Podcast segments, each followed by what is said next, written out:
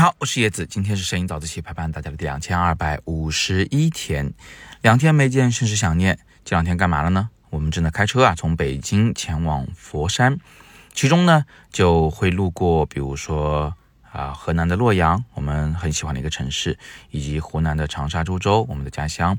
再往南呢，就到佛山了。既然是全家一起出行，当然免不了要拍很多的照片。李杜宇呢，一直有个想法，想在洛阳穿上全套的妆造，然后我们一起穿越回大唐。那我们这次终于是实现了哈，不仅是他们穿了，我也穿了。然后呢，我就拿着相机给他们拍了很多照片。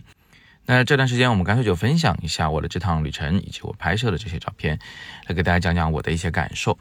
首先呢，我觉得。嗯，还是自己人拍自己人来的更自然一些。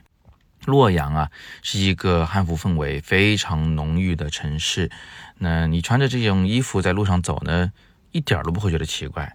你穿着便服在路上走，你倒是挺奇怪的啊，因为大家都穿汉服。那很多小姐姐就会有自己的摄影师，这个洛阳的摄影师也是很卷的啊，价钱便宜又认真负责，得在人堆子里呢帮你去抢机位呀，啊引导动作呀。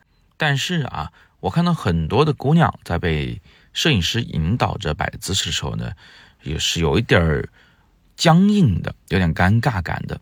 她那个身体肌肉并不足够放松，特别是脸部的表情啊，不足够放松。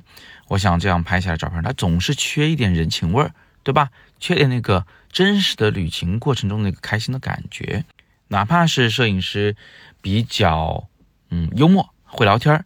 呃，但是也很难在那么短的时间内让你的被摄对象完全的放下防备，所以呢，我也看到很多小姐姐们是带着朋友在互相帮忙拍照片。哎呀，把自己都逼成了个摄影师，嗯，拿着相机，这个讨论好构图，然后你帮我摁，我帮你摁，这个办法其实不错哈。当然了，这样的照片呢，往往氛围很好，但是它在。这个艺术上呢，可能又会有一些小的问题，可能不是那么的完美。那怎么样做才可以真正的两全其美呢？我觉得就像我这样，对吧？作为一个家人，我拿起相机来，我学好了摄影，我帮他们拍照。我既是他们熟悉的人，在我面前可以完全的放松，又是一个成熟的摄影师。呃，我的这个构图、光线、色彩各个方面都不容易犯错。你看这照片拍下来，是不是感觉不错呢？拍完以后，媳妇儿非常喜欢，他呢就拿着这些照片去发了个朋友圈，很多我们熟悉的老朋友们也都纷纷的留言。那我在后边呢就跟了一句话，我说：“你看我练就一身的摄影的本领，还不就是为了给最爱的人拍最美的照片？”